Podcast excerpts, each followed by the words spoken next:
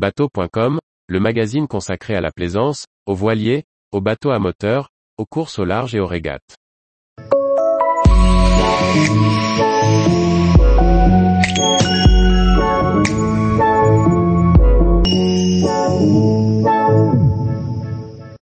Marcel Bardiot, la grande gueule de la mer. Par Anne-Sophie Ponson. Son nom figure dans le petit cercle des grands circumnavigateurs aux côtés de Bernard Moitessier, Gérard Janichon, Jérôme Poncet, Jacques-Yves Le Toumelin et d'autres encore. Pourtant, le connaissez-vous vraiment?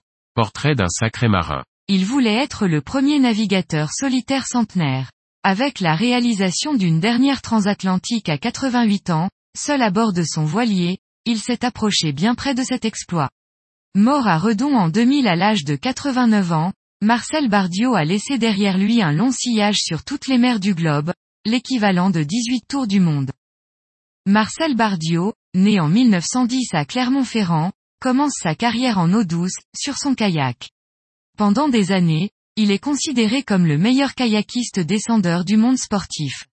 Il effectue également à 20 ans, un tour d'Europe en solitaire à bord de son canoë Belle Étoile, totalisant 8000 km à la pagaie. Côté professionnel, il produit et commercialise des kayaks et invente un modèle d'annexe pliable, le Bardio.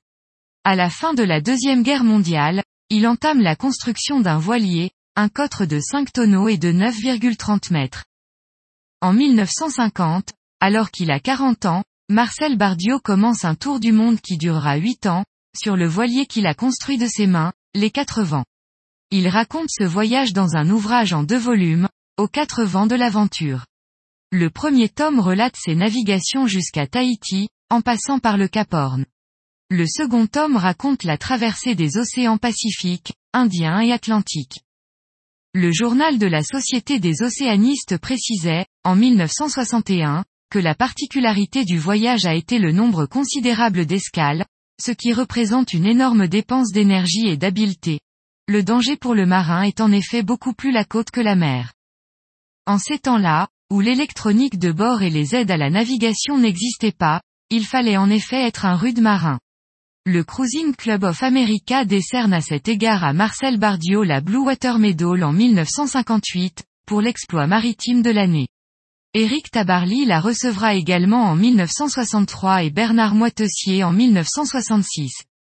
Marcel Bardiot, fort de ce premier tour du monde, se lance dans la construction d'un nouveau bateau. Il conçoit celui-ci entièrement, à la recherche d'une solidité à toute épreuve et de l'insubmersibilité pour affronter n'importe quelle condition de navigation. Le ketch qui se dessine sous ses mains est en inox, une grande première pour un bateau.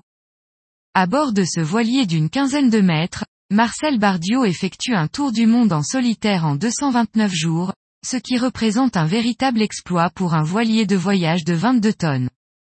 Il s'exilera ensuite avec Inox au Canada, notamment pour ne pas subir l'évolution de la réglementation française et des taxes sur les navires de plaisance. Marcel Bardiot poursuit ses voyages et sa carrière d'écrivain de la mer en publiant plusieurs ouvrages sur ses navigations, les aventures de Marcel Bardiot en 1960, Les astuces de Marcel Bardiot en 1965, Aux quatre vents de mes amours en 1975 et Entre deux tours du monde en 1995. Son style n'est cependant pas au goût de tous et le journal de la Société des océanistes indiquait, quant au navigateur, sa particularité est son tempérament de lutteur, sympathique quoiqu'un peu fatigant, à la longue, pour le lecteur. Marcel Bardiot a, en effet, une grande gueule. Il s'est fait tout seul et n'a pas le succès modeste loin s'en faut, ce qui ne plaît pas toujours. Il n'hésite pas non plus à s'en prendre à d'autres navigateurs. Moitessier, je lui ai appris à naviguer, dit-il. Je l'ai rencontré à l'île Maurice après un de ses naufrages. Il a coulé trois bateaux sans faire le quart de ce que j'ai fait.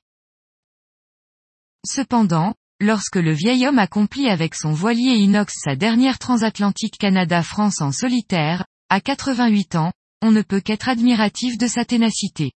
Sir Francis Chichester dit de lui qu'il était le plus résistant de tous les durs à cuire de France.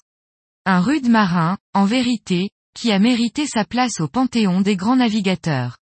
On oublie pourtant trop souvent de le citer.